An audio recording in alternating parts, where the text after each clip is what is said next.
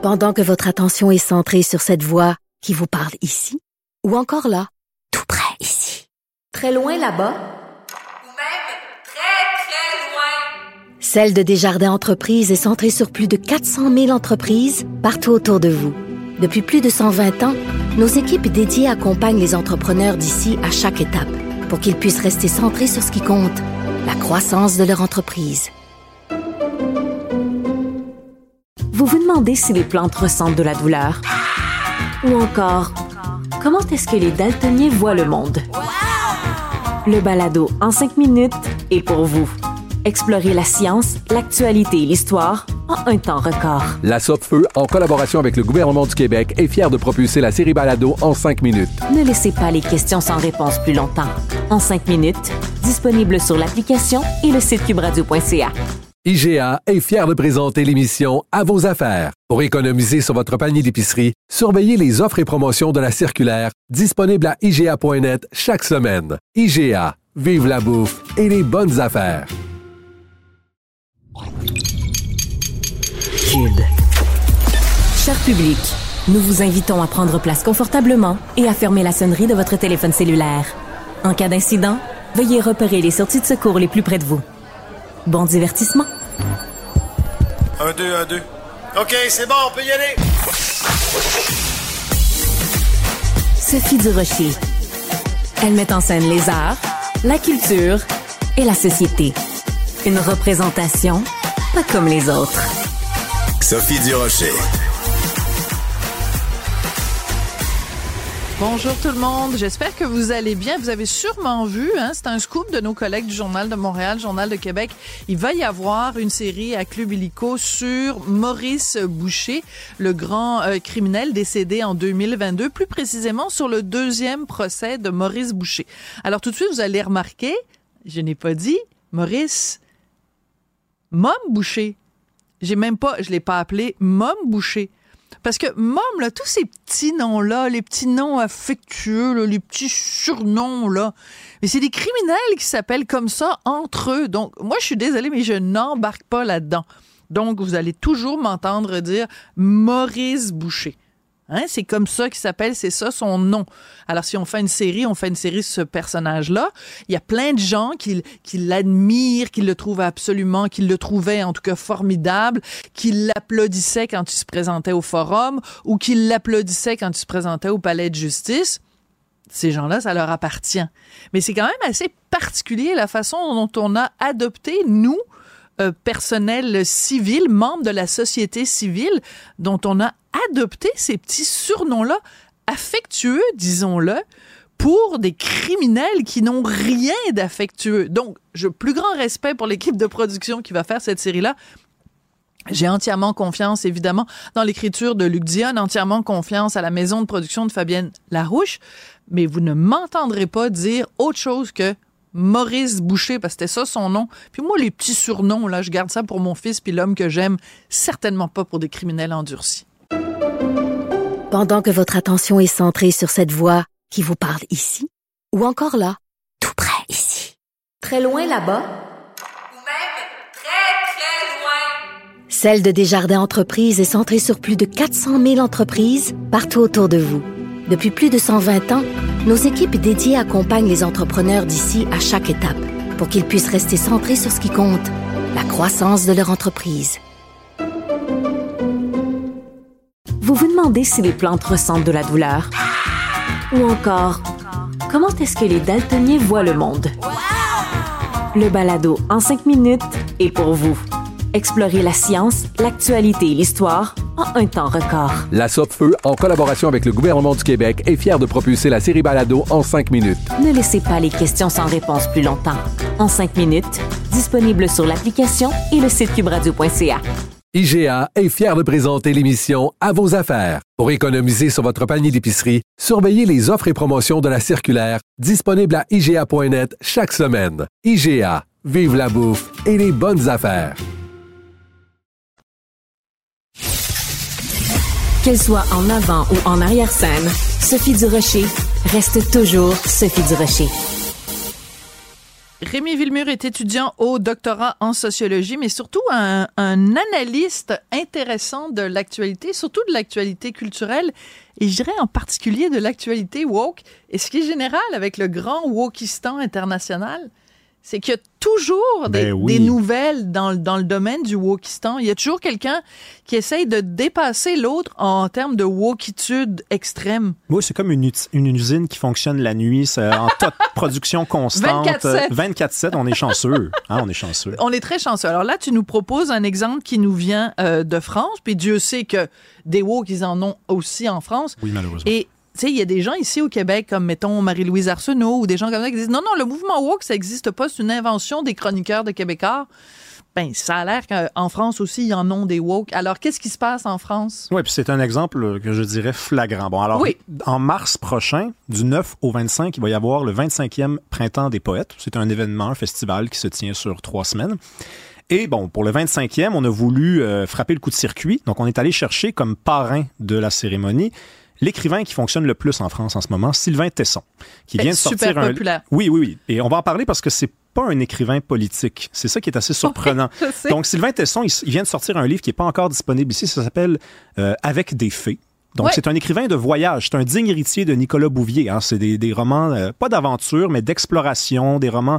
On, Ben, la Panthère des Neiges, entre Panthère autres. des neiges blancs. On est vraiment dans, toujours dans les, dans les falaises, dans les montagnes. On se promène. C'est Puis un, Avec des faits, c'est ça. Là, il parle des Ouais. paysages de la. Bretagne. Puis de, l'Irlande, des paysages Ouais. celtiques.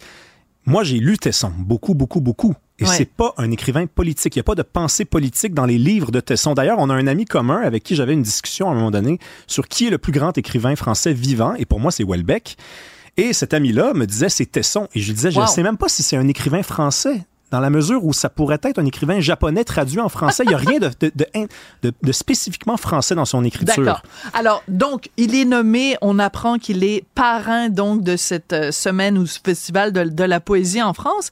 Et là, il y a des gens qui sont pas contents, mais pas juste un, deux, trois, quatre personnes, 1200 personnes du milieu de l'édition Ouais. qui signent une lettre ouverte pour dire, on veut rien savoir de ce gars-là.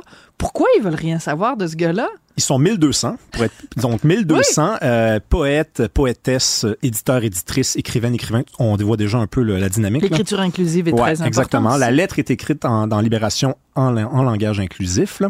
Et là, ce qu'on reproche, donc on dit c'est une figure de proue réactionnaire de l'extrême droite littéraire. Alors là, c'est formidable. Parce non, mais que- l'extrême droite, moi, tu me dis extrême droite, je pense Louis-Ferdinand Céline, qui était un antisémite notoire. Ça, on peut dire c'est de l'extrême droite.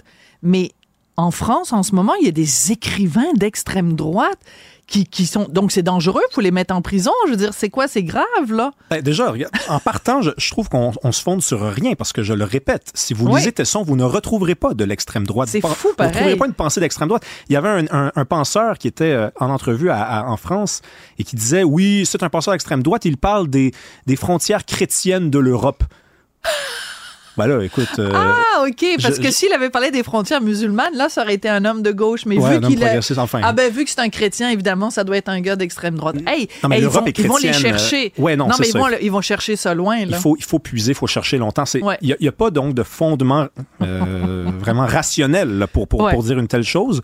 Et en plus de ça, bon, moi, tu vois-tu, je suis pas d'accord sur la question de la littérature. Je pense pas qu'il y a une extrême droite dans la littérature. Il y a peut-être des gens d'extrême droite qui écrivent. Oui, mais mettons, par exemple, quand Louis-Ferdinand Céline écrit euh, euh, Bagatelle pour un massacre, ou qui est un écrit antisémite, où il appelle à la violence, où il se réjouit de la violence envers les Juifs, ben ça, tu peux dire c'est une littérature d'extrême droite quand même. Ça, oh, écoute, je, je vais peut-être avoir l'air de vouloir enculer des mouches, mais je pense que ce texte-là est peut-être... Des coléoptères, s'il te plaît, Rémi. Ouais, ouais, ouais. Écoute, j'ai cette fâcheuse habitude. Donc, Ouais. peut-être que cet écrit-là est effectivement d'extrême droite, mais c'est- Céline est-il un, un, un, un- un représentant de l'extrême droite Bon, mettons littéraire? Mein Kampf. pas. Mein Kampf, c'est un écrit d'extrême Bon, droite. alors là, oui, c'est un texte politique, mais là, je parle vraiment de littérature, de roman, de poésie, parce qu'il y est question de poésie, il est Ben question oui. du, du printemps des poètes. Et non, Tesson ne se qualifie pas de cette façon-là. Mais ce que je veux dire, c'est que euh, donc on a la raison pour laquelle on vous en parle, hein, parce qu'on est quand même au Québec et on parle d'un épiphénomène en France. Mais la raison pour laquelle on en parle, c'est que quand il y a 1200 personnes qui signent une tribune dans un grand journal français, c'est quand même un exemple extrême de la culture de l'annulation. Ces gens-là disent ce gars-là, Sylvain Tesson, n'a pas sa place et il ne devrait pas être parrain d'un événement culturel. Donc, ces gens veulent prendre une grosse gomme à effacer et faire disparaître Sylvain Tesson parce qu'ils le trouvent nauséabond. C'est quand même grave ce qui se passe. C'est absolument grave. Puis, ce qui est encore plus grave, c'est que si seulement on se basait sur ce qu'il avait écrit, là, c'est qu'on se base sur ce qu'il n'a- pas écrit et sur ce qu'on aurait voulu qu'il écrive. Finalement, on a des poètes, on a une, Ouais. une, une intelligentsia de gauche littéraire en France qui dit on aimerait bien que cette personne-là qui est désignée comme parrain de, de, cette- de cet événement-là soit finalement un des nôtres. On aimerait ça que ce soit un, un gauchiste, un progressiste. Et non. Et non, il a décidé que lui, il écrivait sur les panthères, sur les forêts, sur le rivage, sur l'aube, sur le coucher. Il écrit sur des affaires géographiques. C'est un géographe de formation. C'est un écrivain japonais, finalement. Il est, il est obnubilé par les sens avant Ouais. toute chose. Donc, c'est absolument... C'est écoute, c'est triste, là. Mais ce qui est savoureux, c'est que donc, il y a eu ces 1200 personnes du milieu de l'édition et du milieu de, de la poésie ou du milieu littéraire en général qui ont dit non, non, non, on veut pas de Sylvain Tesson. Mais comme toujours en France, ça a provoqué une contre-réaction. Et là, il y a d'autres gens, dont Rachel Kahn et plein d'autres, qui ont écrit une autre tribune en disant, voyons donc, youhou, Voltaire, je suis pas d'accord avec ce que vous dites, mais je vais me battre pour que vous ayez le droit de le dire. La France est la pays, le pays des Lumières, le pays de la liberté d'expression. Il y a quand même des gens à, à Charlie Hebdo qui ont été tués euh, parce qu'on voulait les faire taire. Êtes-vous en train en ce moment de de dire qu'il faut faire taire Sylvain Tesson? Non, je fais pas une paraison, évidemment. non, mais je C'est comprends. pas la- Il y a, il y a- il y a des Kalachnikovs réels, puis il y a des Kalachnikovs, des Kalachnikovs virtuels. C'est un peu ça, là. C'est grave quand même. Absolument. Puis c'est ça qui est merveilleux avec la France, c'est qu'il y a toujours cette force-là qui est, qui est vive et qui est peut-être des fois tranquille, trop tranquille, estime-t-on, mais elle est pas loin et elle réagit Ouais. avec force. Et là, c'est donc la classe politique qui répond. Et c'est même des gens de gauche. Pascal Bruckner, hein, Ouais. qui est bon, très, très classé à gauche, les nouveaux philosophes. On a euh, Jack Lang, qui est quand même un Ancien intellectuel ministre de la Culture. de gauche, qui est le fondateur du Printemps des poètes, qui est sorti sur la place publique en disant vous êtes des crétins. En fait. Il a dit crétin. C'est du Ah, crétinisme. ça. Non, mais à un moment Ah donné, c'est, on peut éviter d'utiliser ce genre de mot-là. Et à un moment donné, on arrive et on se dit, bah, c'est le mot qui, qui doit être choisi. Ce sont des crétins, en fait. Ouais, ouais. Des gens qui ne lisent pas. Hein? Alors que Tesson a toujours dit, vous savez, prenez le temps de lire parce que du temps, on n'en a pas beaucoup. Le temps, le temps, le temps, le temps, le temps. Tiens, il est passé. Ouais. C'est ça qu'il dit. Donc, lisez, s'il vous plaît, les gauchistes. Ouais, tout à fait. Alors, euh, dans la même euh, dans la même mouvance de gens qui dénoncent la chape de plomb euh, des woke ou la chape de plomb de la, la culture de l'annulation, il y a Yann Moix. On se souvient Yann Moix, bon pour deux raisons. Premièrement parce qu'il y avait eu le malheur de dire à un moment donné qu'il voulait pas coucher avec des femmes de plus de 50 ans, et on s'en souvient aussi parce que tout récemment, donc c'est lui qui est à l'origine quand même du documentaire où il est allé en Corée du Nord avec Gérard Depardieu, mais c'est pas de ça euh, qu'il parle. Il a fait à un moment donné une intervention à Europe 1. Ra- Raconte-nous un petit peu de, de quoi il s'agit. Oui, donc euh, Yann Moix, quand même, je, je préciserais que pendant longtemps, il a été sur le banc euh, des procureurs, des juges. Oui, oui, tout à fait. Et là maintenant, bon, il a été plutôt euh, tassé de l'espace public parce que on peut ajouter aussi l'épisode antisémite. Il y a Ouais. des, son frère qui a révélé au grand jour des carnets, des, des dessins Quand antisémites. il était jeune, quand Ouais. il était jeune. Ouais. Donc là, il, il- il a subi le sort euh, du, du progressisme du tribunal populaire. Et là, il fait une sortie, donc, il y a deux jours à Europe 1, une chronique. Écoute, il faut aller écouter ça. C'est Ah sur oui. YouTube. C'est sorti il y a deux jours. Euh, Qu'est-ce qu'il nous dit? Il nous dit, on- à chaque époque, il y a eu des tribunaux. Hein? Ouais. À une époque, le tribunal condamnait les gestes. À une autre époque, on condamnait les paroles. Et maintenant, on condamne les intentions. Donc, vous n'avez rien fait, vous êtes coupable. Vous auriez pu faire quelque chose, vous êtes coupable. Et il dit ça, c'est grave, parce que en- contrairement à ce- à- aux deux autres époques, il se trouve que la peine de ce nouveau tribunal-là, elle est plus sévère que la mort.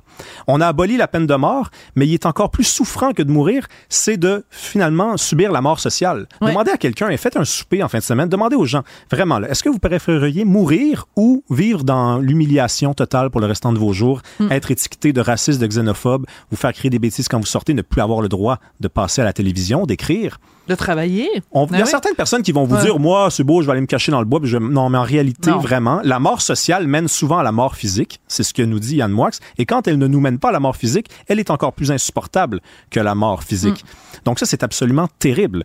Et il nous dit aussi quoi? Il nous dit, tout le monde s'expose à ça Ouais. Si vous êtes en ce moment confortable, si vous vous sentez bien, si vous vous dites, bon, moi, j'ai rien à me reprocher, ben, ça s'en vient, mon ami. Ben, c'est ça. Ça s'en vient parce que les mœurs changent plus vite que tout le monde et un jour, vous serez coupable d'avoir dit quelque chose. On va écouter un extrait de sa Absolument. chronique. OK.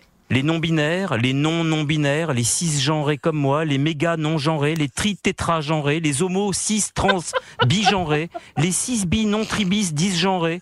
Je leur souhaite d'avoir une vie heureuse, d'être bien dans la peau qu'ils, elles, elles veulent. Puisqu'à titre personnel, méprisant le sacro-saint respect qui nous use, je vais plus loin en leur disant je m'en fous. Je ne suis pas ambiphobe, je suis ambifoutiste. Je n'en ai rien à transfoutre, rien à s'y se battre. Ouais, donc là, Moi, j'adore ça parce que. Non, mais écoute, c'est savoureux. c'est très bien écrit. C'est très Parce bien que, écrit. en fait, ce qu'il dit, c'est euh, vous, vous pouvez être non-binaire, vous pouvez faire ce que vous voulez. Je m'en fous. Je m'en fous, mais toute la société est constamment en train de me demander de me positionner là-dessus. Puis même si je dis quelque chose, vous allez me dire que je vous ai mégenré, que je vous ai. C'est, il, il parle d'une position qui est devenue insupportable, intenable. Oui, c'est insoutenable. Donc, il nous dit deux choses. Il nous dit, premièrement, faire société, c'est pas faire individualité. Faire société, c'est trouver des points communs entre nous, des, des, des troncs, quelque chose qui nous relie ensemble. Alors que là, les gens se définissent toujours grâce à des couches supplémentaires d'individualité, on, on- des nouvelles coulisses, on découvre à l'intérieur. Donc, je suis, je suis pas juste noir, je suis nain, je suis queer et j'ai du sang autochtone. Mon combat n'est pas celui des noirs. Ça devient compliqué un peu, quand même, beaucoup. Et finalement, ce qu'il nous dit aussi, c'est il faut s'en foutre. Voilà. C'est ça la révolte. C'est Ouais. ça, hein, la, la- la leçon de, de Camus aussi, c'est on s'en fout. À un moment Ouais. donné, on met notre pied à terre puis on dit on peut pas continuer. On s'en fout, on s'en transfout. On s'en transfout, j'adore, c'est vraiment extrêmement bien dit. Donc, euh, ben, c'est intéressant toujours de euh, de voir les débats intellectuels qu'il y a en France parce qu'on peut euh, faire évidemment un parallèle avec ici et euh, se dire deux choses. Premièrement, euh, en France, ils savent débattre. Oui. Il faudrait peut-être que nous, euh, on apprenne. Et euh, aussi, l'autre chose euh, qu'on apprend, c'est que euh, ben euh, des débats qui ont lieu en France, à un moment donné, vont, tu sais, des, des questions qui- qui- qu'il y a en France vont finir par arriver ici à un moment donné. Donc, euh, ce n'est qu'une qu'une question de semaine ou de mois peut-être pour qu'on se fasse accuser justement de d'avoir manqué de Sois respect patiente, à quelqu'un qui est, qui est non-binaire. C'est ça, ça va arriver. À un moment donné, c'est juste comme euh, le jeu de la bouteille. là. À un moment donné, la bouteille va s'arrêter devant nous. Et c'est là qu'on va trinquer. Merci beaucoup, Rémi Villemur. Merci Sophie. Merci. Pendant que votre attention est centrée sur vos urgences du matin, vos réunions d'affaires du midi, votre retour à la maison ou votre emploi du soir, celle de Desjardins Entreprises est centrée sur plus de 400 000 entreprises à toute heure du jour. Grâce à notre connaissance des secteurs d'activité et à notre accompagnement spécialisé, nous aidons les entrepreneurs à relever chaque défi pour qu'ils puissent rester centrés sur ce qui compte, le développement de leur entreprise. Vous vous demandez si les plantes ressentent de la douleur? Ou encore, comment est-ce que les daltoniens voient le monde? Le balado en 5 minutes est pour vous. Explorez la science, l'actualité et l'histoire en un temps record. La Feu, en collaboration avec le gouvernement du Québec, est fière de propulser la série Balado en cinq minutes. Ne laissez pas les questions sans réponse plus longtemps.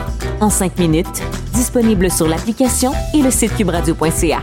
IGA est fier de présenter l'émission À vos affaires. Pour économiser sur votre panier d'épicerie, surveillez les offres et promotions de la circulaire disponible à IGA.net chaque semaine. IGA, vive la bouffe et les bonnes affaires. Les rencontres de l'heure. Lieu de rencontre où les idées se bousculent. Où la libre expression et la confrontation d'opinions secouent les conventions.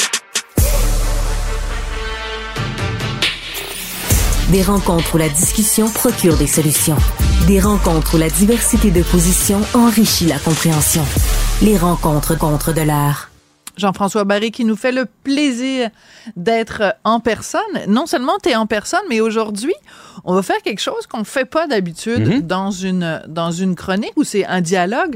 Là, ça va être un trilogue parce que tu veux introduire quelqu'un d'autre dans notre couple radiophonique. Exactement, je voulais te le présenter parce que je trouvais que son histoire intéressante. Euh, tu sais que mon- Bonjour. bon- bonjour, c'est Émile Desjardins qui est euh, qui est là, puis je vais euh, joueur des Foreurs de Val d'Or, mais euh, c'est pas juste pour ça qu'on le reçoit aujourd'hui. Émile, je te reviens, je vais juste te présenter comme il faut. Oui. Parce que euh, on dit souvent quand tu joues dans la Ligue junior majeure du Québec que t'étudies pas vraiment. Puis des fois on dit même oh, ils doivent les faire passer les élèves. Ouais, ouais, sais, parce qu'ils veulent- euh, ouais, mon Mais œil, ouais. C'est de moins en moins comme ça. On exige des résultats et tout ça. Et, euh, et Émile joue pour les Foreurs de Val d'Or, donc il joue loin. Il passe beaucoup de temps dans l'autobus. Mais attention, Émile étudie en sciences de la nature. Il a eu neuf cours euh, en- l'année dernière, Wow. dont cinq en sciences. Il a maintenu une moyenne générale de 96% et il a été élu, dans le fond, euh, l'étudiant euh, modèle, l'é- l'é- l'étudiant Wow. de, de la Ligue junior majeure du Québec. Et il a reçu le prix euh, du docteur Sylvain Simard, le prix or, donc une bourse de 2500 dollars. Alors, ben, tout d'abord, félicitations, Émile. Ben oui. Merci beaucoup. Merci. Alors la raison pour laquelle on te reçoit, c'est que euh, ton ton le président de ton fan club, c'est Jean-François Barry, mais aussi pour qu'on apprenne à, à, à mieux euh, te connaître. Alors je te laisse aller, Jean-François. euh. Ouais, ben écoute, ce que j'ai envie de te demander, c'est toi, tu joues au hockey, mais ton rêve premier, contrairement à peu près à tous les, tes coéquipiers, c'est pas de faire la Ligue nationale. Toi, dans le fond, c'est c'est d'aller en médecine. Et à chaque année, vous avez des bourses d'études quand vous jouez dans la Ligue junior majeure du Québec. Puis c'est de te servir de ça pour réaliser ton rêve plus tard. Exactement. Euh, dans le fond, euh, la LHJMQ euh, offre un super beau programme de bourse.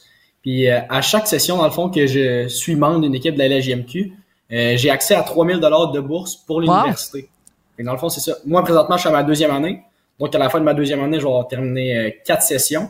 4 fois 3000, on est à 12 000 dollars de bourse d'amasser pour l'université, juste à jouer au hockey, dans le fond, euh, à avoir ce privilège-là en tant que tel.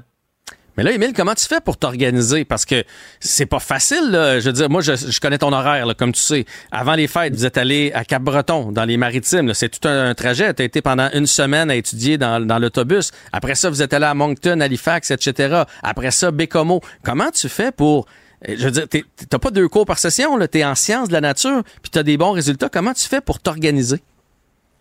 Euh, ben, je vais être honnête, euh, t'as dit travailler dans l'autobus, puis j'ai un peu le mal des transports, fait que travailler dans l'autobus, c'est assez difficile. euh, C'est bon. moi. Fait que euh, j'ai pas le choix plus de travailler euh, à l'hôtel. C'est certain que même si je travaille à l'hôtel puis que j'essaie d'en faire le plus possible, en revenant d'un voyage, j'ai tout le temps accumulé un certain retard. Mais c'est les deux premiers jours, mettons, en revenant du voyage, disons le lundi, mardi, c'est là que je vais faire plus d'école, mettons, euh, pour rattraper ce retard-là, parce que je- veux pas non plus en accumuler trop pour le reste de la semaine et le reste de la session.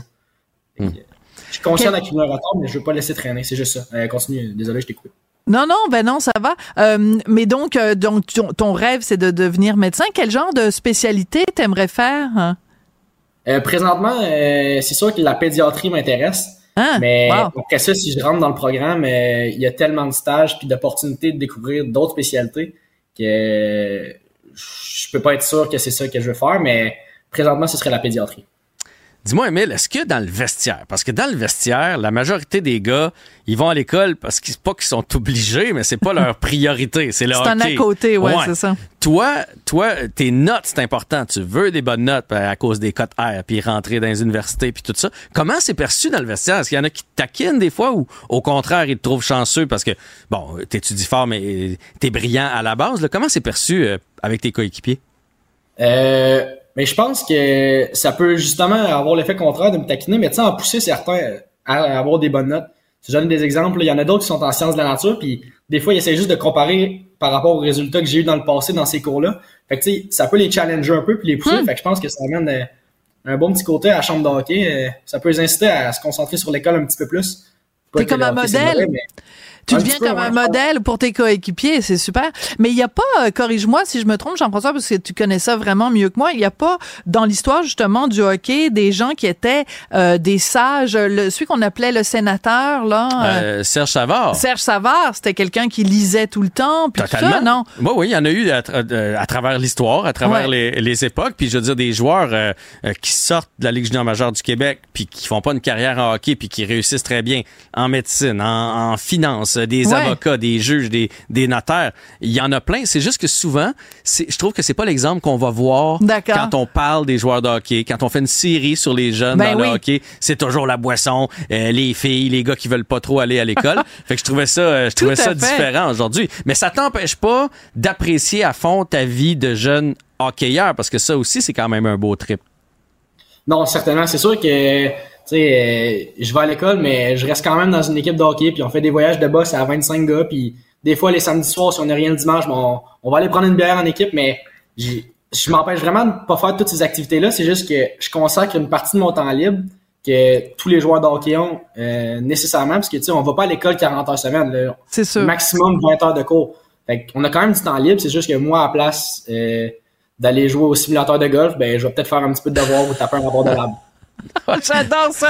Plutôt que, plutôt que te préparer à une carrière où tu, où- parce que les joueurs de hockey, ils jouent tout le temps au golf Ouais. aussi pendant la, Ben, la- c'est des sportifs à la base, les souvent. hein. saisons. Mais euh, je me demandais, moi, euh, est-ce que quelqu'un comme euh, Laurent Duvernay-Tardif, qui est aussi un grand sportif, évidemment, c'est pas le hockey dans son cas, mais c'est quelqu'un qui a cette passion-là aussi, évidemment, pour la médecine et le sport. Est-ce que c'est un modèle pour toi ou tu sais pas, ça rentre pas dans tes catégories?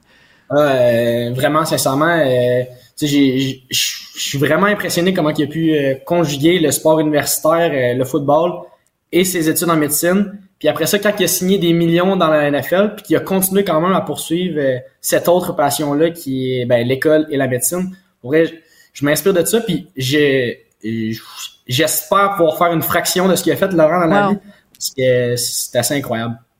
Émile, dis-moi là, je, je te connais pas, euh, je connais pas tout ton passé et tout ça, mais sans, sans le hockey puis ces bourses-là, donc le 12 000 que tu viens de nous calculer pour tes deux années euh, dans la LHJMQ, le 2500 que tu viens de recevoir là, pour ce, ce prix or-là, est-ce que la médecine ça aurait été possible pour toi? Parce que c'est des, c'est, c'est c'est onéreux là, aller en médecine.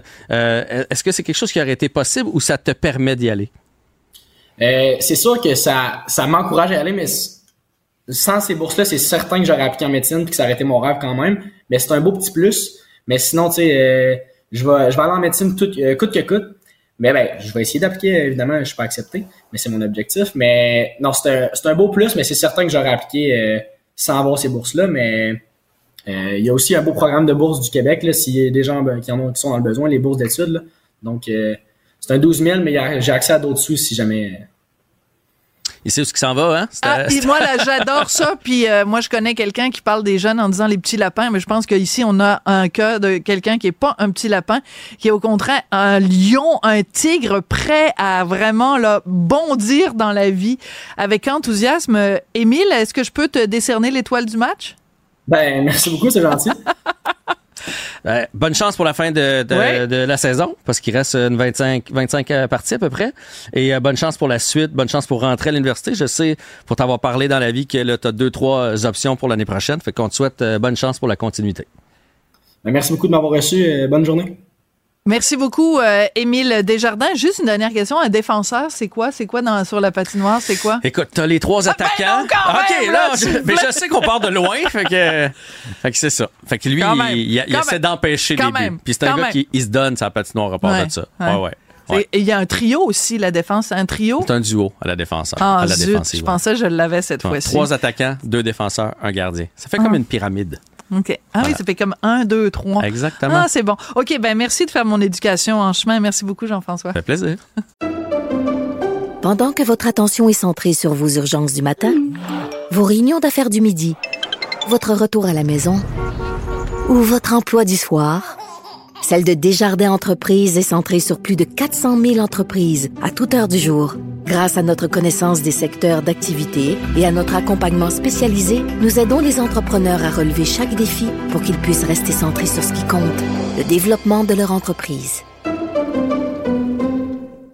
Vous vous demandez si les plantes ressentent de la douleur? Ou encore, comment est-ce que les daltoniens voient le monde? Le balado en cinq minutes est pour vous. Explorez la science, l'actualité et l'histoire en un temps record. La Feu, en collaboration avec le gouvernement du Québec, est fière de propulser la série Balado en cinq minutes. Ne laissez pas les questions sans réponse plus longtemps. En cinq minutes, disponible sur l'application et le site cubradio.ca. IGA est fier de présenter l'émission À vos affaires. Pour économiser sur votre panier d'épicerie, surveillez les offres et promotions de la circulaire disponible à IGA.net chaque semaine. IGA, vive la bouffe et les bonnes affaires. Professeur Duduche. Avec elle, pas de retenue. retenue. Alors moi, je suis fascinée par la mort. Il y a des gens qui ont peur de la mort. Moi, ça me fascine. Alors quand j'ai lu dans euh, le 24 heures que Léa Martin, qui est correspondante parlementaire, qu'elle avait testé l'idée de planifier ses propres obsèques euh, alors qu'elle a seulement 28 ans, dans le but d'économiser de l'argent, je me suis dit, il faut absolument que je parle à cette fille-là. Elle s'appelle Léa Martin, donc euh, une collègue du 24 heures. Bonjour Léa. Bonjour. Alors, quelle drôle d'idée à 28 ans de vous intéresser à votre propre mort. Léa, je sais qu'on va tous mourir un jour, mais qu'est-ce qui vous a donné cette drôle d'idée d'économiser des sous en vous y prenant à l'avance? Ben, c'est en fait, c'est en traînant euh, sur euh, Reddit et sur Facebook que j'ai vu certaines personnes dans des groupes parler de cette problématique-là. Et je me suis dit que ce serait intéressant d'en faire l'exercice parce que, en effet, euh, s'il y a bien une chose qu'on pré qu'on prévoit pas tant que ça, mais qui va tous nous arriver, c'est de mourir. Donc, euh, c'est pour ça que j'ai fait cet exercice-là, euh, surtout dans une période d'inflation où euh, oui. on est de plus en plus à avoir qu'on a un pouvoir d'achat de moins en moins grand. C'est ça. Donc, il y a une chose dont on est sûr, c'est on va mourir, puis il y a une chose dont on est sûr, c'est que dans 20 ans, 30 ans ou 40 ans, les choses vont pas coûter moins cher, elles vont coûter plus cher. Donc, ça, c'est aussi une autre réalité incontournable. Donc, vous avez magasiné en, en vous disant, ben moi, j'ai seulement 28 ans, euh, je pourrais euh, magasiner dès maintenant, faire ce qu'on appelle des arrangements pré-funéraires. Alors, qu'est-ce que vous avez découvert en faisant cette démarche-là? Alors, déjà, j'ai découvert que des préarrangements, c'est vraiment euh, régi par une loi assez stricte au Québec. Euh, puis on peut pas euh, préarranger tout et n'importe quoi avec n'importe qui nécessairement. Euh, donc euh, j'ai fait mes petites démarches un peu à tâtons euh, en appelant, par exemple, la première chose que j'ai faite, c'est que j'ai appelé mon père pour savoir si on avait un lot quelque part. Euh, il a l'habitude que j'écris sur des trucs bizarres, donc euh, il Oui, c'est ça. Il s'est dit, bon, ben c'est Léa. Voilà. oui, c'est ça. Euh, et, et en effet, j'avais un lot. Donc, j'ai appelé mon cimetière euh, pour savoir où est-ce qu'il était, combien ça me coûterait. Ensuite, euh, j'ai fait affaire avec la coopérative euh, funéraire du Grand Montréal.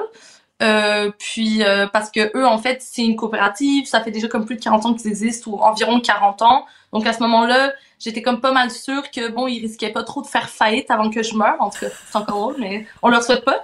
Euh, donc j'ai essayé de, de regarder un peu tout ça pour avoir les meilleurs prix possibles et pour voir euh, combien ça me coûterait euh, un, des funérailles de base, là, un peu euh, cheapette entre guillemets. Ouais. Euh, Alors, cheapette, ça veut dire que, par exemple, euh, vous la crémation, au lieu de euh, d'être exposé, par exemple, c'est sûr que vous avez un cercueil en chaîne, puis qu'il faut faire être embaumé et tout ça, ça coûte beaucoup beaucoup plus cher. Alors, cheapette, là, vraiment de base, là, genre euh, grippe-sous, là, qui veut pas dépenser de l'argent, le, le moins cher que vous pourriez payer, ce serait quoi? Ben là, moi, dans mon cas, j'ai quand même comme pris une cérémonie parce que je voulais quand même quelqu'un qui dit des trucs sympas sur moi. Euh, mais j'ai comme pas pris de cercueil. Euh, Justement, genre, je voulais pas d'exposition parce que j'avais comme trop peur que mon make-up soit mal fait comme à ma dernière euh, à ma dernière journée où les gens vont me voir ou que j'ai pas l'air de moi-même. Donc je voulais pas très prendre drôle. Ouais. Euh, j'ai fini par euh, faire la crémation avec la petite urne biodégradable et tout, euh, vraiment de base. Puis là, avec tout ça, avec mon lot déjà que j'ai et tout, ça me coûtait environ 4000 dollars. C'est déjà beaucoup. Oui, oui, Oui. oui. Oui, mais c'est quand même mais- beaucoup. Et, et d'autant Oui. plus que c'est ça, vous l'avez spécifié, c'est que vu que vous avez appelé votre papa et que vous avez appris que vous y avait déjà un lot familial, vous économisez là-dessus. Sinon, ce serait ça en plus et en plus. Donc, quelqu'un qui déciderait aujourd'hui de faire la version cheapette, là, je reprends vos mots, euh, paye 4000 aujourd'hui. Et donc, mettons que vous mourrez, ce que je vous souhaite évidemment le plus tard possible, mettons que vous vivez jusqu'à 98 ans. Donc, dans 70 ans. Non, mais c'est ce que je vous souhaite, Léa. Oui. Dans 70 ans, ce 4000 dollars-là, ben, ça coûterait beaucoup plus cher à vos, à vos, à vos héritiers, là, à vos, à vos proches. Ben, c'est ça, fait c'est ça qu'on a calculé. Puis comme moi, je l'ai calculé pour si je meurs dans 50 ans. Euh, puis si je meurs dans 50 ans, 4000 dollars avec l'inflation euh, de cette industrie qui touche environ les entre 3 et 5 Moi, je l'ai calculé avec le 5% euh, et ça me reviendrait à genre 45 800 dollars. Wow. Ouais. Ben, Et, euh, vous, ça vous reviendrait à vous ou à vos héritiers. C'est-à-dire que, mettons que vous devenez euh, richissime et que vous léguez donc des millions de dollars à votre, euh, à vos descendants ou à vos proches, ben, ils vont être obligés de prendre 45 000 dollars de la succession pour payer pour vos funérailles. Donc, vous leur économisez de l'argent, vous, en le prenant aujourd'hui à 4 000. Bah, c'est un peu le but des préarrangements funéraires, en fait. C'est, c'est la- l'argument de base, c'est que les gens puissent payer d'avance certaines choses. Alors là, ça, ça inclut pas les petites sandwichs pas de croûte, là. Non, Ça non, on peut pas les euh, payer à l'avance. malheureusement. L'inflation aussi touche les petits sandwichs pas de croûte, soit dit en passant, mais euh, il y, a, y, a, le fait que euh, les gens vont faire un préarrangement justement pour enlever euh, du poids financier, du poids émotionnel aussi sur leurs proches, puis aussi parce qu'ils peuvent comme choisir tout simplement plusieurs détails de la cérémonie, par exemple, si c'est quelqu'un qui veut une cérémonie religieuse en particulier, ou donc ça peut être important pour certaines personnes. À ce moment-là, on peut choisir ça avec les préarrangements. Euh, puis c'est ça, le contrat de préarrangement et de sépulture, c'est pas euh, la même chose. Il faut avoir deux contrats différents, mais il y a une loi qui régit ça au Québec, qui fait en sorte que euh, si on fait affaire avec une compagnie qui est qui est certifiée et compagnie, ben à ce moment-là, comme notre argent, il va être déposé dans une fiducie. Mhm. Et du coup, notre argent, il va être comme, il va être comme protégé là. Ouais. Ouais, c'est ça. Voilà. Exactement. Moi, ce qui m'intéresse, euh, Léa, c'est de savoir dans quel état d'esprit ça vous a mis. C'est-à-dire que, bon, moi, je suis un, tantinet plus âgé que vous, donc euh, je, je pense à la, à la mort peut-être plus souvent que vous, ne serait-ce que parce que beaucoup de gens que j'aime meurt et mes parents sont âgés, etc., etc. Mais vous, vous avez 28 ans. Qu'est-ce que ça vous a euh, appris? Qu'est-ce que ça vous a apporté euh, dans votre intimité là, d'être confronté comme comme ça à la à la non pas à la possibilité, mais à la réalité de votre propre mort? Mmh, C'est une grande question. euh, je crois que comme j'ai toujours eu conscience comme que ça peut nous arriver d'un moment à un autre là puis, euh, fait que pour moi, c'était un peu, des fois, c'était un peu déprimant là, de penser à ça. Mais j'ai surtout trouvé c'était vraiment fascinant et j'ai surtout trouvé fascinant toute l'industrie qui se trouve autour de ça. Et, et les euh, gens qui y travaillent. Exactement. Et les gens qui y travaillent d'ailleurs étaient genre vraiment sympathiques. Et en fait, il y a une grosse partie de leur emploi qui, qui est en fait de parler à des gens qui sont en détresse. Et euh, du coup, c'est assez intéressant de voir, euh, tu sais, quand on travaille dans l'industrie de la mort, bah, tu sais, je crois qu'il faut quand même une grande empathie. Fait que ça c'était vraiment intéressant. Puis il y a le fait aussi euh, définitivement que bah, de voir que mourir ça coûte cher en fait. Et euh, bah, c'est sûr qu'on peut trouver encore moins de 4000 dollars sur certains euh, forums. J'ai vu des gens qui ont réussi à trouver moins cher que ça. Mais même à ça, c'est beaucoup d'argent. Puis on n'est pas tous égaux par rapport à ça non plus. Puis dans un contexte où la classe moyenne perd de plus en plus de, de pouvoir d'achat, puis les gens, les, les pauvres s'appauvrissent de plus en plus comme c'est c'est vraiment une vraie discussion de société, je crois, ou comme une réflexion qu'on doit avoir euh, là-dessus, de dire, euh, tu sais, est-ce qu'on va s'endetter euh, parce qu'un de nos proches décède, ou si nous-mêmes on hmm. décède, est-ce qu'on met nos, nos proches, tu sais, dans une mauvaise situation? Bah, Tout à fait. C'est quand même une question à se poser. Hein. Oui, tout à fait. C'est mhm. extrêmement pertinent qu'on se parle de ça aujourd'hui parce que vous lirez dans le Journal de Montréal, euh, Journal de Québec, mon collègue euh, Michel Girard qui couvre euh, les finances et qui dit que ça n'a aucun sens que le régime des rentes du Québec, quand quelqu'un décède, quelqu'un qui a contribué au RRQ, le montant qu'on reçoit, c'est seulement un montant de 2700 dollars, mhm. un montant qui n'a pas été indexé, les petits amis, depuis 1997. Donc, on a comme 27 ans de retard là-dessus. Donc, c'est ça, en effet, ça coûte cher. Ça coûte cher mourir, c'est ça qu'on retient.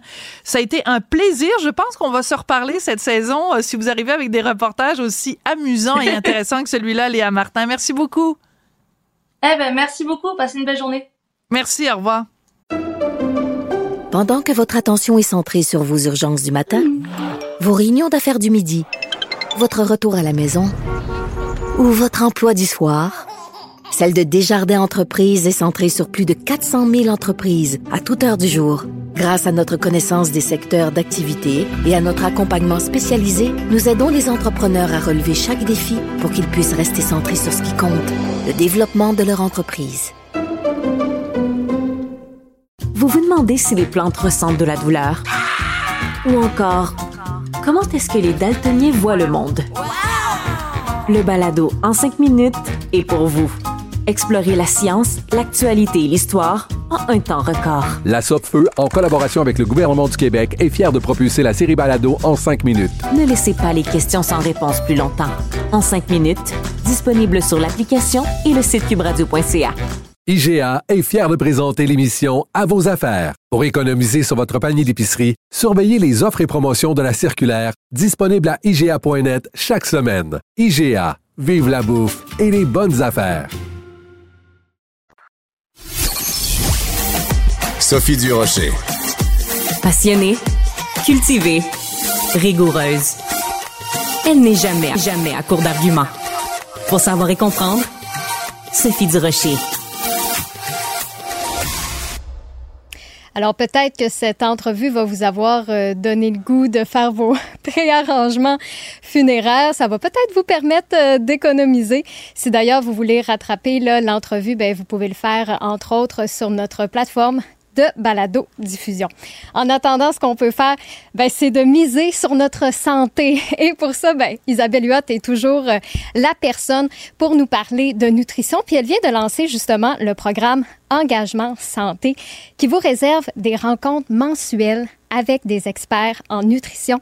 Mais surtout, puis moi, c'est ça que je trouve le fun de son programme, c'est qu'elle a pour vous des repas tout préparés, déjà fait, c'est emballé sous vide, on peut vous le livrer à la maison. Puis ce qui est le fun, c'est que les portions là sont toutes calculées. Vous avez la bonne quantité de protéines, la bonne quantité de, glucides, la bonne quantité de légumes aussi. Donc il n'y a pas le casse-tête de quantifier tout ça nous-mêmes à la maison. C'est vraiment fait par des professionnels. C'est livré chez vous et vous pouvez choisir la durée de votre engagement avec euh, avec Isabelle. On peut le faire deux mois, trois mois, quatre mois. Ça peut aller jusqu'à six mois. Ça dépend quand même à quel point vous êtes euh, de le faire, mais je trouve que ça vaut la peine de l'essayer. C'est pour ça qu'ici à Cube, on vous a trouvé un code promo parce que des fois, la remise en forme, ça prend un petit coup de pouce, ça prend un petit coup de pouce pour se motiver. Cube 80.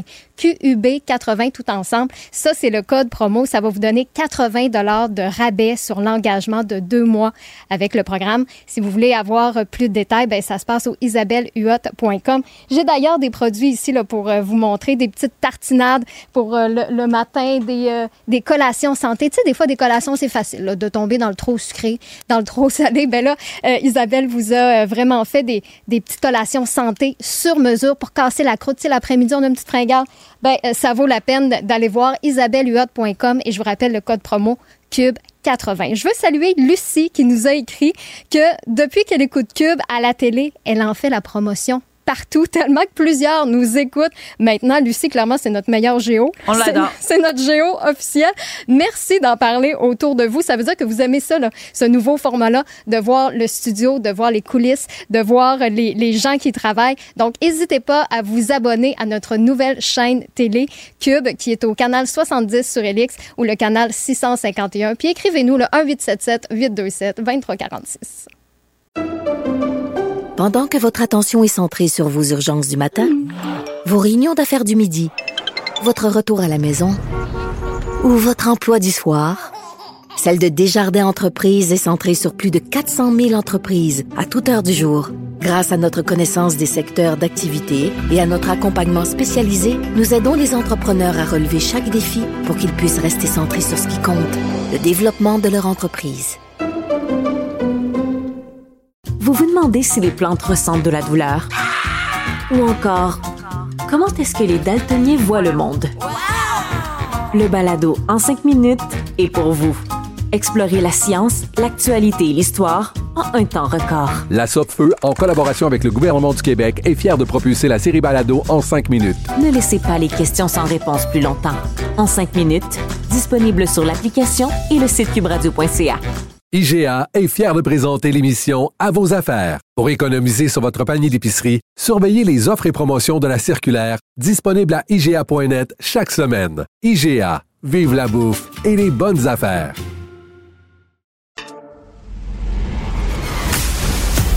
Elle se déplace du côté court au côté jardin pour couvrir tous les angles de la nouvelle. nouvelle. Pour savoir et comprendre, Sophie Durocher. I want to thank the Academy. Ben oui, c'est toujours ce qu'on entend quand il euh, y a quelqu'un qui gagne aux Oscars et mon prochain invité va peut-être monter sur scène et dire I want to thank the Academy. Peut-être qu'il va dire bravo au Québec, merci au Québec. Il s'appelle Vincent René Lortie, il est réalisateur du court-métrage Invincible et on a appris que ce court-métrage donc était sélectionné parmi les cinq finalistes. Écoutez bien ça. Pour l'Oscar du meilleur court-métrage de fiction. Vincent René Lortie Félicitations. Alors racontez-moi, racontez-moi comment vous avez appris que vous étiez, que votre film était en nomination. Euh, oui, c'était un moment vraiment, euh, vraiment spécial. On était, euh, on s'est rejoint ce matin là. C'était dès 8h30 là, que les nominations étaient annoncées. On s'est rejoint ce, matin au bureau de H264. Euh, avec l'équipe de production, on était peut-être une quinzaine au total, là, je dirais, euh, à attendre cette, nomita- cette nomination-là impatiemment, avec beaucoup d'anticipation. Euh, et bref, euh, lorsque notre nom a été euh, annoncé, on est on a crié, on a pleuré, on s'est sauté dans les bras. C'était vraiment, vraiment, vraiment un beau moment. Euh, un moment qui était aussi un peu euh, qu'on avait un peu de la difficulté à imaginer parce que c'est sûr que c'est loin les Oscars. Hein, c'est quelque chose qui, qui semble toujours un peu inaccessible. Oui. Oui, c'est ça. Vous voulez dire loin dans le sens, euh, c'est vraiment un, un haut sommet. Moi, je pensais qu'il disait, ben non, c'est loin, c'est dans longtemps, c'est le mois de mars. Mais en fait, c'est les deux aussi. Euh, j'ai vu votre film, j'ai vu euh, Invincible pour me préparer pour l'entrevue et j'ai été extrêmement touchée. Euh, D'autant plus que c'est bon, ça raconte. euh, je veux, je veux pas vendre de punch, évidemment. Euh, J'invite euh, les, les gens à aller regarder le, le court métrage, mais ça raconte l'histoire d'un jeune homme qui a 14 ans et qui est manifestement en détresse. Il est détenu dans un centre jeunesse, mais c'est inspiré d'une histoire vraie. Euh, Peut-être euh, vous pouvez nous, nous raconter parce que ça rend le court métrage encore plus touchant. Mhm. Oui, bien sûr. Ben, c'est, basé sur l'histoire euh, de mon ami d'enfance, Marc-Antoine, qui, est, qui est décédé à l'âge de 14 ans à la suite d'un accident, accident très, très tragique. Et donc, euh, lorsque c'est arrivé à ce moment-là, euh, évidemment, ça l'a, ça m'a beaucoup affecté. Ça a affecté toute la communauté dans laquelle j'ai grandi. J'ai grandi dans Huntsic euh, à Montréal. Donc, euh, et, et à ce moment-là, je crois que autant moi que tout le monde autour de moi, on pensait que c'était un accident. Euh, euh, et donc, mais mais mais l'histoire est vraiment restée en moi. Ce, ce deuil-là a continué à me suivre pendant plusieurs années Hmm. et jusqu'à environ euh, cinq ou six ans, euh, j'ai décidé de me de, de, de me replonger un peu dans l'histoire, de, de reconnecter avec la famille, les amis de Marc et, et d'en apprendre un peu plus sur euh, ben voilà, qu'est-ce qui, qu'est-ce qui est arrivé, en, en savoir un peu plus sur Marc et sur qu'est-ce qui est arrivé pour pour euh, un pour reconnecter avec Marc d'une certaine manière et deux pour euh, euh, pour comprendre. Euh, et, et à travers toutes ces discussions-là, a émergé cette idée-là de, de faire un film sur les 48 heures avant qu'il décède. Euh, voilà. Oui, c'est les 48 heures. On le suit donc euh, dans sa vie de famille. Enfin, il y a aussi des, des, des flashbacks dans, dans sa relation euh, avec sa sœur. Il y a beaucoup d'humanité dans votre euh, dans votre court métrage, Vincent René Lortie. Et euh, et euh, c'est pas évident. C'est tout un défi parce que le film dure moins d'une demi-heure. Donc de faire de faire en sorte qu'on s'attache, que le personnage soit vraiment bien développé. Vous avez peu de temps pour nous expliquer Mhm. qui il est, pour nous expliquer la dynamique familiale. Euh, c'est, euh, est-ce que vous trouvez ça euh, dommage? Parce que des fois on accorde beaucoup plus de, de prestige ou beaucoup plus d'importance à des longs métrages, alors que le défi de faire Mhm. un court métrage est énorme et les enjeux sont aussi importants que pour un long métrage. Ouais, ben même, j'ose croire que même faire un long métrage, c'est la même, ça, ça revient au même temps que faire un court métrage, euh, parce que euh, juste, genre, juste pour commencer, c'est ça, faire un court métrage, c'est le même temps que faire un long métrage, Oui. parce qu'au final, bon, le temps qui avant et le temps après, c'est la même chose. Hein, c'est tellement beaucoup de temps de, de travail, de recherche, de post-production aussi. Donc oui, ça a été très très long faire ce film-là. Ça a été presque bon, euh, comme je vous ai dit, environ euh, cinq ans là, euh, entre l'écriture et, et la, pro- et la projection en salle du film. Après, je pense que la chance qu'on a avec les Oscars euh, depuis le début du parcours, euh, depuis le début de la campagne, c'est vraiment que le film a, a- a définitivement rejoint beaucoup plus de monde. C'est, assez incroyable le- les messages qu'on reçoit euh, de partout à travers le monde. C'est, Ah ouais. touchant, ça me et donc euh, et donc je crois que une nomination dans la catégorie du meilleur court métrage en de, euh, de, de fiction aux Oscars va peut-être nous permettre justement d'avoir une de, de, de pouvoir euh, justement se, se, se comparer à des longs métrages en termes de, Ouais. de visibilité. Là. Oui, absolument. Alors, je tiens à dire quand même, vous avez... Excusez-moi, je suis vraiment désolée. Euh, je pense que c'est l'émotion euh, que vous avez déjà remporté plein de prix. Hein. Vous aviez remporté le prix justement du meilleur court métrage de fiction au Gala Québec euh, Cinéma euh, le mois dernier. Il y a quelques semaines, Philippe Falardeau, qui a été nommé lui aux Oscars en 2012 pour Monsieur Lazare, il avait annoncé qu'il soutenait votre court métrage. Donc vous êtes vraiment déjà adoubé par euh, plein de gens. Donc, c'est quoi les prochaines étapes pour vous? Euh, ça doit être hyper, euh, hyper stressant d'envisager les prochaines semaines? Honnêtement, le stress vient un peu de tomber. Là. C'est, c'est, Ah euh, le, le stress, c'était vraiment d'être nominé. Ben, la que j'ai toujours un peu vu la campagne pour les Oscars, c'était, c'était pour moi mon plus grand rêve, c'était d'être nominé. Après gagner, c'est comme on dirait que c'est une autre chose complètement. D'accord. Euh, c'est- ça devient carrément euh, irréaliste là, de penser même qu'on pourrait gagner aux Oscars. Donc, donc pour, je, je, je pense que pour les prochaines semaines, évi- évidemment, on a beaucoup de travail à faire. On, on part à Los Angeles bientôt, puis on, on a déjà des Déjà? des choses de prévues dans toute euh, euh, ouais, ouais, dans, dans deux semaines environ. Mais euh, mais je vais essayer de prendre ça avec une certaine légèreté puis, puis de de, de m'amuser dans tout ça. Je pense que c'est un peu le mot clé parce que les dernières semaines ont été très stressantes. Ça a été beaucoup de travail. C'est fatigant aussi faire tout ça. Donc là j'ai envie de d'en profiter là, beaucoup dans les prochaines semaines. Est-ce que vous êtes allé vous acheter un billet de 6,49 quand vous avez su que vous étiez en nomination aux Oscars? non, non, mais c'est sûr que là, c'est ça, la, la, la, chance nous a dé- définitivement frappé dans tout ce parcours-là. Euh, j'ai de la difficulté à expliquer qu'est-ce qui se passe, puis euh, je, je veux garder ça juste aux Oscars. Là. 6,49, j'ai peur de là euh, de, pousser trop loin ma chance. c'est ça. Imaginez que vous gagnez aux Oscars puis qu'en plus vous gagnez 7 millions à la loterie. Là, ce serait vraiment pas juste. ben là, euh, Ce serait non, trop, là.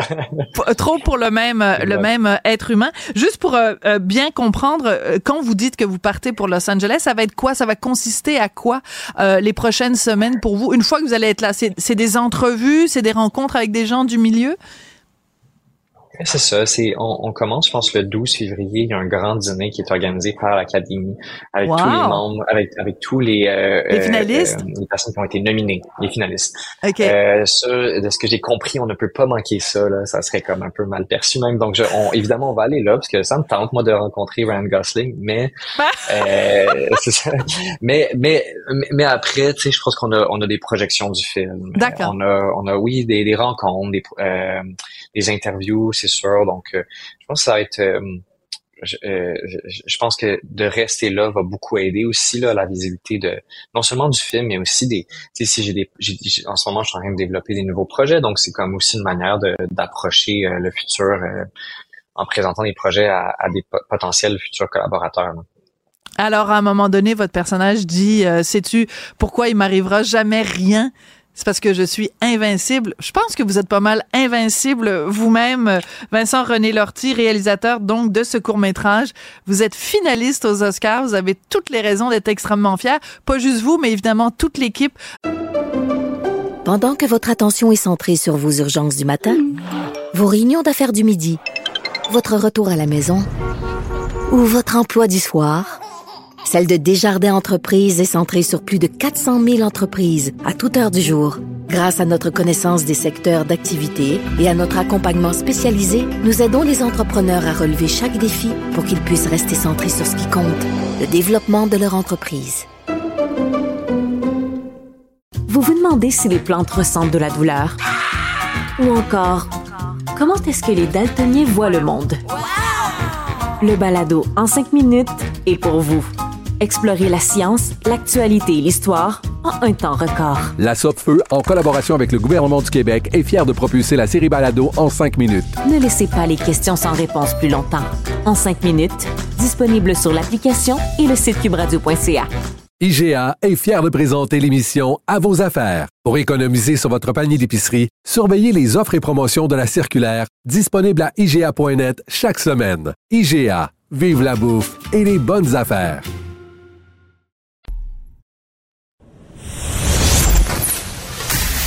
Sophie Durocher. Un savoureux mélange artistique de culture et d'information.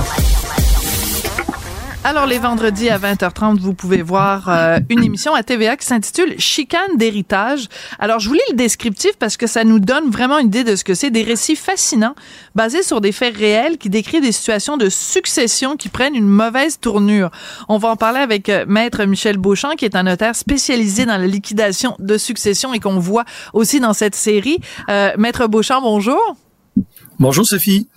J'adore les histoires d'héritage, mais en plus, les histoires de succession où il y a de la chicane. On adore ça. Vous, est-ce que vous aimez Voulez-vous ça quand il y a de la chicane? Est-ce que vous voulez venir passer une semaine ici, Sophie? Ouais, j'adorerais ça. C'est, savez, je répète souvent que euh, la collection complète de la comédie humaine se retrouve dans les successions. Pourquoi est-ce que un héritage, ça va tellement chercher le plus laid de l'être humain? Parce que souvent, c'est pas des problèmes reliés au décès. C'est pas des problèmes reliés au testament. C'est des problèmes reliés à la vie de la famille. Combien de fois j'ai entendu l'histoire? Moi, quand je suis parti étudier à l'extérieur, mon père m'a rien payé, puis toi, il t'a payé tes études. Alors aujourd'hui, là, je veux qu'on corrige le tout. Puis tu dis, ouais, mais c'est là 30 ans. Oui, mais ça a été injuste à l'époque. Moi, je pensais que la succession réglait nos problèmes en même temps. Et les gens ne savent pas ou oublient que dans le mot testament ou dans les ce qui entoure les testaments, ça s'appelle les dernières volontés. Et il y a le mot volonté, c'est ce que la personne voulait, pas ce que toi puis ton cousin puis l'autre ils veulent. C'est la personne qui est décédée qui a écrit. Pourquoi pourquoi on attend Pourquoi les héritiers ont autant de difficultés à respecter les dernières volontés du, du de la personne qui est décédée? Mais ça, c'est en autant que les dernières volontés soient claires aussi. Ah ben, Ça, ça, sont allés voir un bon notaire, s'ils sont allés voir un bon notaire, ça doit être clair? Ça doit être clair, mais souvent, les chicanes démarrent à cause d'un mauvais testament, puis c'est pas à Ah. cause du notaire. Vous faites votre testament en 1997, puis vous aviez un conjoint X et des enfants avec ce conjoint-là. Vous avez un nouveau conjoint en 2012, puis vous avez des enfants avec ce conjoint-là, mais vous ne changez jamais votre testament. Et dans le testament, j'ai dit, je donne tout à Pierre, et à défaut, avec mes deux enfants que j'ai avec Pierre. Au moment du décès, le nouveau conjoint copropriétaire de votre maison reçoit rien et votre nouvel enfant reçoit rien. Est-ce que c'est de la faute du notaire? La réponse est évidemment non. Est-ce que c'est de la faute du testateur? Oui, mais il est décédé. Oui, mais il est décédé, mais excusez-moi, mais il a été un peu euh, bon. Ben moi, j'utilise des mots méchants là. Ben, moi, je trouve a été un peu cabochon, là, votre te- testateur, le testateur. J'arrive pas à dire ce mot-là.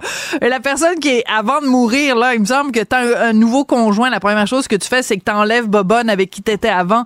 Tu l'enlèves de ton testament. Moi, je comprends pas les gens qui ont pas un testament à jour dans, à la date d'aujourd'hui. Mais ma tante Sophie est comme ça. Tout le monde n'est pas comme ma tante Sophie, là. Mais voyez, 50% de la population québécoise n'est pas comme ma tante Sophie, c'est-à-dire qu'elle n'a même pas de testament. Fait qu'on commence comme ça. L'autre proportion, 50% qui ont des testaments, je pourrais dire que plus de la moitié n'ont pas des testaments à jour.